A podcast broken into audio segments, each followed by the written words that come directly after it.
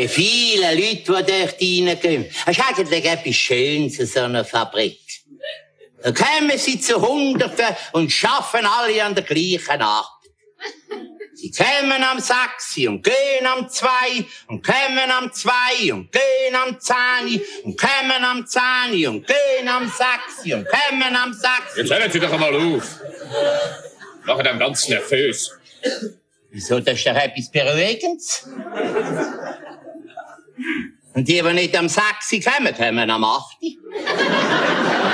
und gehen am 12. und kommen am 2. und gehen am 6. und kommen am 8. Das muss, denke ich, so sein. Ja, das muss, denke ich, so sein. Ich sage nichts dagegen. Ich finde es etwas Schönes, wenn alle an der gleichen Arbeit arbeiten. Sie müssen gar nichts mehr denken. Die kommen am 8. und gehen am 12. kommen am 2. und gehen am 6. und gehen das Nachtessen und mir nicht denken. Und schauen das Fernsehen und mir nicht denken. Und gehen ins Bett und mir nicht denken.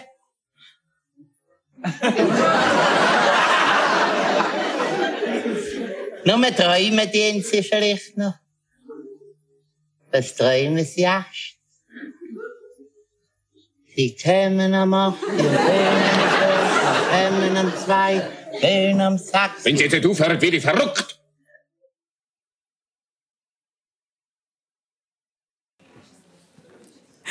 Ja, also da muss man den Kopf auch noch haben, dass man nicht das Gestör bekommt. Aber sind wir ehrlich, wenn wir mal so ein bisschen den Inhalt dieser Aussage anschauen, es ist wie ein Rädchen. Es dreht, du dreht, du dreht. Hm. Es kann immer mal ein bisschen verleiden. Ich weiß nicht, tut doch mal die Hand aufheben. Wer kennt das vielleicht auch ein bisschen? Wer hat schon mal auf Berndeutsch gesagt, der Leck gehabt? Oder ja, irgendwie so gemerkt, dass es irgendwo in ihrem Leben so ein kleines Rädchen hat? Ja, es scheint es schon ein paar zu kennen. Ich glaube, Sandra, wir kennen das auch, oder?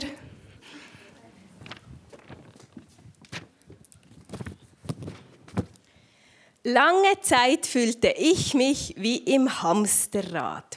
Aufstehen, Kinder parat machen, Frühstück essen, Znüni auftischen, Plevita-Krümmel wegwischen, etwas haushalten, Mittagessen kochen, Krümmel aufwischen, Mittagspause, draußen spielen oder spazieren, Zvieri auftischen, Plevita-Krümmel wegwischen, Nachtessen vorbereiten, Krümmel wegwischen, Kinderbett fertig machen und selber fix fertig ins Bett fallen. Sandra im Hamsterrad. Das gab's. Danach begann ich zu arbeiten hier und nach einem halben Jahr kam die Pandemie. Alles anders. Aber das war auch nicht besser. Und jetzt, wo die Pandemie zu Ende ist, stellt sich ja die Frage, kommt jetzt die alte Routine wieder? Okay, die Kinder sind größer, die lasse ich ihre Krümmel auch mal selber aufwischen. Die Lebenssituation ist nicht mehr genau die gleiche, aber der Alltag, der hat einen blitzschnell wieder.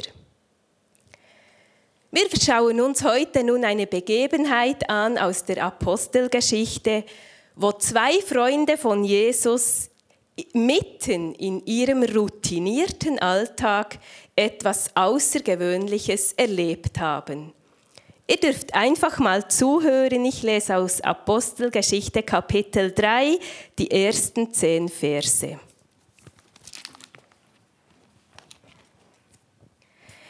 Einmal gingen Petrus und Johannes in den Tempel. Es war drei Uhr, die Zeit für das Nachmittagsgebet. Am schönen Tor des Tempelvorhofs saß ein Mann, der von Geburt an gelähmt war. Jeden Tag ließ er sich dorthin tragen und bettelte die Leute an, die in den Tempel gingen. Als er Petrus und Johannes sah, wie sie gerade durch das Tor gehen wollten, bat er sie um eine Gabe. Die beiden blickten ihn fest an und Petrus sagte, sieh uns an. Der Gelähmte tat es und erwartete, dass sie ihm etwas geben würden. Aber Petrus sagte, Gold und Silber haben wir nicht, doch was ich habe, will ich dir geben. Im Namen von Jesus Christus aus Nazareth, steh auf und geh umher. Er fasste den Gelähmten bei der rechten Hand und half ihm auf. Im gleichen Augenblick erstarkten seine Füße und Knöchel, mit einem Sprung war er auf den Beinen und ging umher. Er folgte Petrus und Johannes in den Vorhof des Tempels, lief umher, sprang vor Freude und dankte Gott mit lauter Stimme. Das ganze Volk saß dort sah, wie er umherging und Gott dankte. Sie erkannten in ihm den Bettler, der sonst immer am schönen Tor gesessen hatte. Und sie staunten und waren ganz außer sich über das, was mit ihm geschehen war. Vielleicht haben sich Petrus und Johannes auch wie im Hamsterrad gefühlt. Drei Uhr nachmittags, Zeit für das Nachmittagsgebet. Es war die Zeit des zweiten täglichen Opfers, das im Tempel dargebracht wurde. Und während diesem Opfer betete das ganze Volk. Und man kann sagen, dass dieses Nachmittagsgebet zur Gebetsstunde wurde. Petrus und Johannes, die taten, was man als Gläubige damals einfach machte. Man ging zur Gebetsstunde. Man überlegte nicht hin und her, ja soll ich heute gehen oder doch eher nicht. Man fühlte nicht in sich hinein, ob das nun gerade dran ist oder nicht. Man fragte auch nicht Gott, ob man hingehen soll oder nicht. Man ging einfach hin. Das entwickelte sich zu einer Gewohnheit. Aus Routine gingen sie in die Gebetsstunde. Bei uns gibt es ja keine klassische Gebetsstunde mehr, aber wir könnten sagen, aus Routine, aus Gewohnheit gehen wir jeden Sonntag in den Gottesdienst.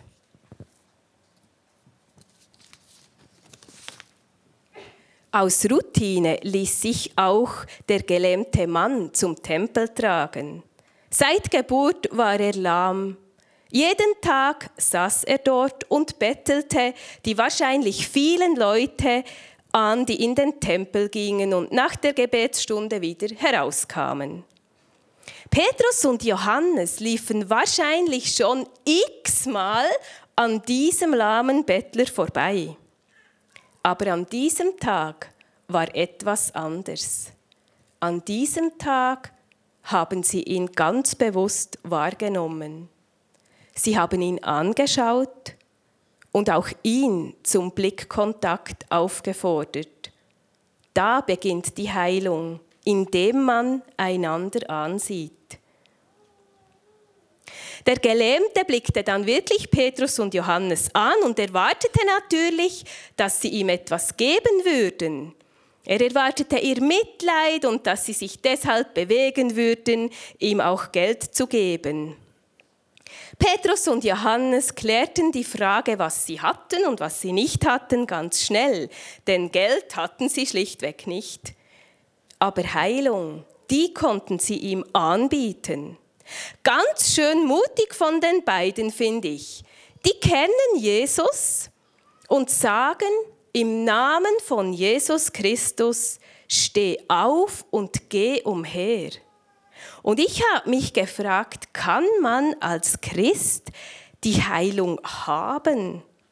Ich denke nicht, aber wir kennen den, der eine Heilung schenken, eine Heilung möglich machen kann. Das ist so wie auf dieser Karte, die ihr da eingeblendet seht, die, mir kürzlich in der Papeterie aufgefallen ist.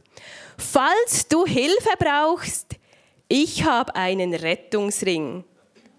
Petrus und Johannes, die waren ja nicht selbst die Rettung, aber dadurch, dass sie den Gelähmten, Gelähmten wahrgenommen haben, warfen sie ihm sozusagen den Rettungsring zu.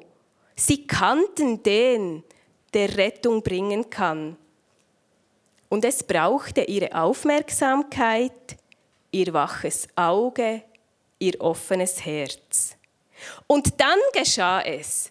Der Gelähmte wurde geheilt. Möglich wurde diese Geschichte, diese Heilung ja nur, weil Petrus und Johannes die Routine hatten, immer miteinander zu beten. Erst die gute Gewohnheit machte das Außergewöhnliche möglich. Wären sie nämlich nicht aus Gewohnheit in den Tempel gegangen, hätten sie den Gelähmten nicht getroffen. Erst die Routine. Und die war zeitweise vielleicht so langweilig wie die Routinearbeit im Clip oder wie das Krümmel aufwischen durch Eltern. Erst diese Routine machte das Außergewöhnliche möglich. Es wurde möglich, weil die beiden nicht einfach den Tunnelblick hatten in der Routine und machten, was man halt machen musste, sondern weil sie mitten in einer hundsgewöhnlichen Aufgabe achtsam waren. Sie gingen aus reiner Routine in die Gebetsstunde und ein Gelähmter wurde heil.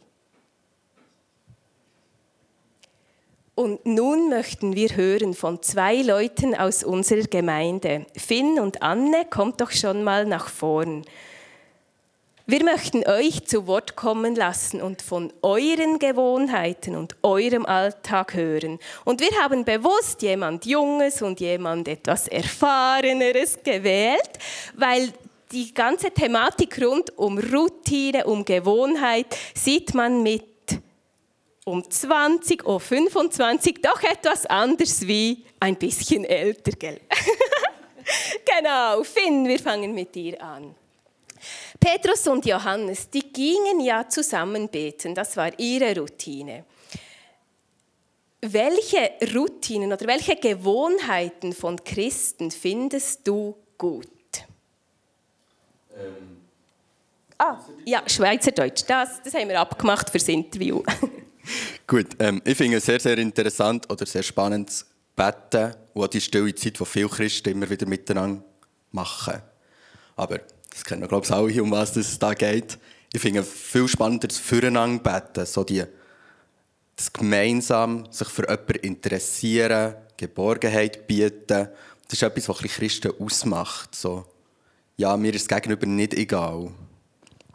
Und eine andere ja, Tradition oder eben Gewohnheit, die jetzt mich betrifft in den jungen Jahren, ist, ich bin jahrelang, jahrelang im Lager. Ich glaube, in der Zwischenzeit sind es 13 Jahren oder so, mal vor Zefi, in der Zwischenzeit baue ich Baumhäuser. Bauen.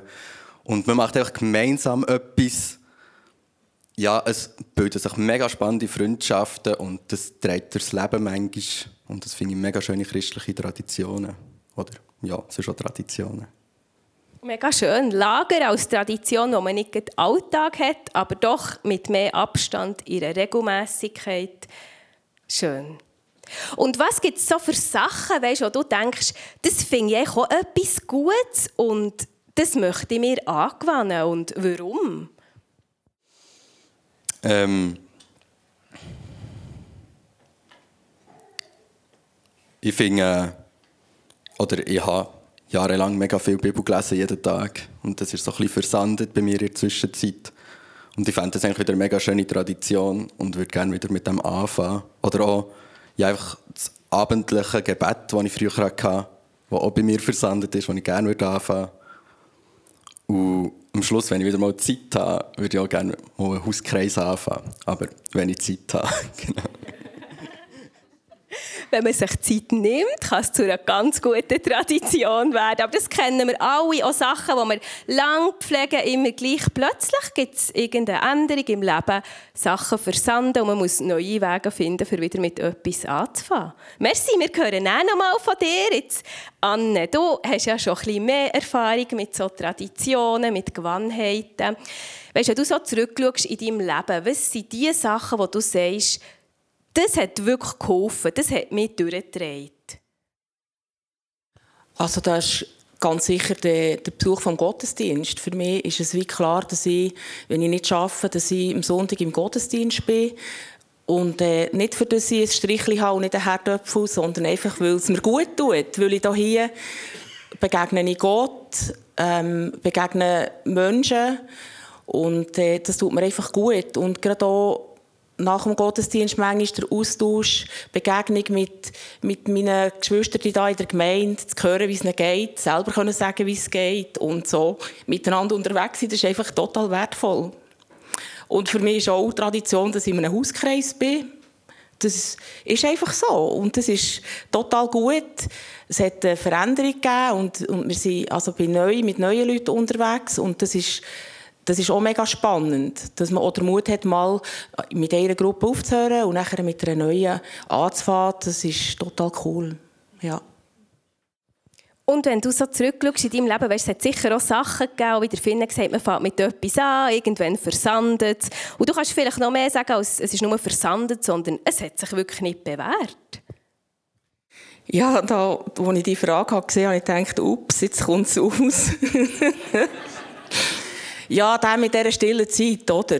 Also ich bin das so gelehrt worden, als ich bin gläubig geworden und mich entschieden habe für ein Leben mit Jesus, dass man am Morgen das machen sollte, ja, eine halbe Stunde oder länger, Bibel lesen, beten und, und die Gemeinschaft haben und äh, ich bin einfach ich war so gestresst und, und unter Druck und enttäuscht, wenn ich es nicht geschafft habe und dann habe ich einen Beruf, wo ich früh auf der Matte stehen muss und nachher noch früher aufstehen und nachher bin ich so müde und ah, irgendwie hat es das einfach nicht so, ja, ich habe das nicht so können umsetzen, wie das so ist mir gesagt wurde. Und ich habe einfach mit den Jahren nachher gemerkt, es gibt andere Wege für mich, für Gemeinschaft zu haben mit Gott. Also, wenn ich haushalte, höre ich meistens äh, Lobpreismusik. Ähm, Jetzt bin ich ein Professional und darf sehr viel Bibel lesen. Und da tue ich mir das vorlesen von meinem Handy im Auto, wenn ich zu meinen Eltern fahre. Und ähm, jetzt muss ich schnell spicken. Ich habe ein Andachtsbuch, ganz kleines, knackige Texte, die lese ich am Morgen vor dem Arbeiten. Das lese ich einfach zum Kaffee und nachher gehe ich. Und auf dem Velo kann ich noch beten für einen Tag, der ansteht. Ich habe irgendwie einfach die Momente, ähm, probier, also ich verteile es einfach über den Tag. Oder auch das Tischgebet, das ist etwas, das habe ich schon als Kind ja gelernt. Aber das ist etwas, wo ich auch, wie will, da bleibe ich dran, weil ich auch wirklich dankbar sein dass ich das Essen auf dem Tisch habe. So solche Sachen, ja. Also ich mit dieser Frage überhaupt nicht irgendwie ungute Gefühle Nein, nein, überhaupt, nein, nein, überhaupt nicht. Ich stehe dazu, dass, ich, genau. dass es anders ist, als dass man das dann so vorgegeben hat. Und ich glaube, das ist super. Und wahrscheinlich finden sich ganz viele in dem auch wieder. Und es geht wirklich nicht darum, man muss über Jahre immer die halbe Stunde am Morgen um 6 bis um halb 7, sondern auch wenn man merkt, es versandet über die Jahre, es ist nicht so sich bewährt, dass man, wie du erzählt hast, andere Zugänge findet, für Gott zu begegnen. Das ist doch super. Finn, bei dir sind wir dann gespannt, wie das geht, ob du da eine gute Tradition entwickelst oder ob sich wirklich im Verlauf des Jahres auch andere Zugänge ergeben. Genau. Ich glaube, wichtig ist, dass man wirklich dranbleibt und das spürt man bei euch beiden. Dranbleiben sind ja auch der Petrus und der Johannes und die haben ja aus der Tradition heraus erlebt, wie einer ist geheilt wurde. Jetzt bei euch, ich nehme jetzt einfach mal nicht an, dass ihr das auch schon so erlebt habt, aber ich nehme durchaus an, dass durch eine Tradition, durch eine Routine, etwas, was ihr euch angewandt habt, doch auch schon etwas Schönes entstanden ist. Oder Finn? Äh, ja, durch meine jahrelange Jugendgruppenbesuche früher und eben auch das viele Gebet ähm, merke ich, dass ich eigentlich jederzeit nicht allein bin, sondern dass Gott immer bei mir ist. Und ich mache aktuell, ja, ich kämpfe sehr mit meinem Glauben immer wieder, was ein mit meinem Studium zusammenhängt und so weiter. Und gleich würde ich mich, glaube ich, nicht an den Nagel hängen, weil Gott einfach mir so viel Freude in meinem Leben schon gemacht hat und auch in schwierigen Zeiten mir geholfen hat, durch einfach durch schwierige Zeiten zu tragen.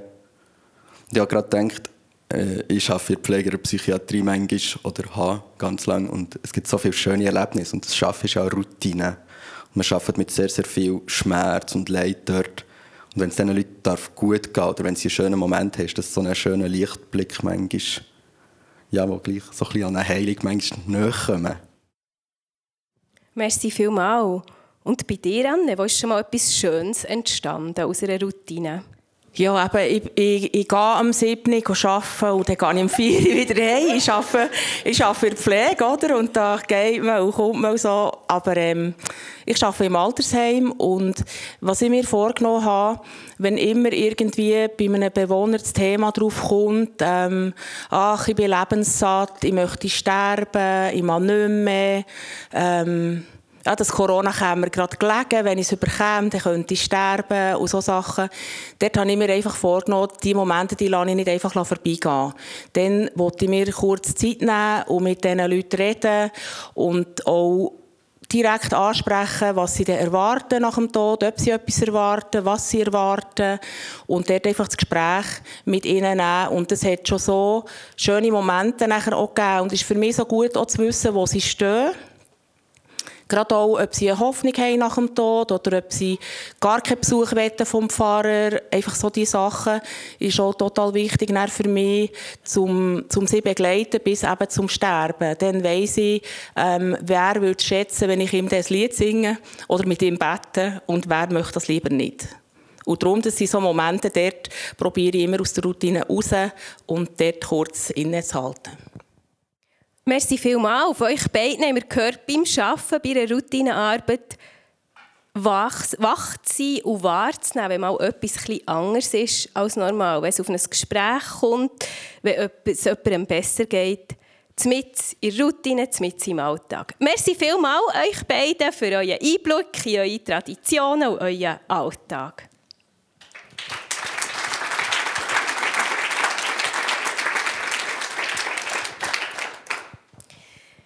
Wenn wir uns in diesem Hamsterrädchen drehen, wenn wir mitten in Routinearbeiten sind, wenn gerade einfach alles langweilig und gewöhnlich zu sein scheint, lasst uns diese Gewohnheiten nicht verachten. Durch unsere Routine als Familie jeden Sonntag in den Gottesdienst zu gehen, hat unser Ältester als kleiner Bub, er war etwa drei oder vier Jahre alt, etwas ganz Wichtiges verstanden.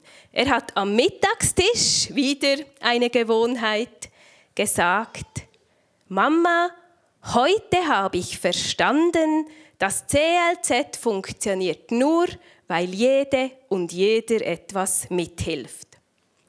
Mitten beim Essen, noch vor dem Krümmel aufwischen, baff diese wunderbare Erkenntnis eines kleinen Bub möglich geworden durch eine Gewohnheit, einfach zum Gottesdienst zu gehen. Lasst uns wachsam sein und wahrnehmen, wenn in der Routine einmal etwas ganz anders ist als normal. Vielleicht macht Gott gerade da etwas Großes daraus. Und lasst uns ausbrechen, wenn Routine negativ wird und nicht Leben fördert. Lasst uns stattdessen Gewohnheiten pflegen, die uns helfen, aufmerksam zu sein und wahrzunehmen, was um uns herum passiert. So wie Johannes und Petrus. Wahrnehmen, was um uns herum passiert.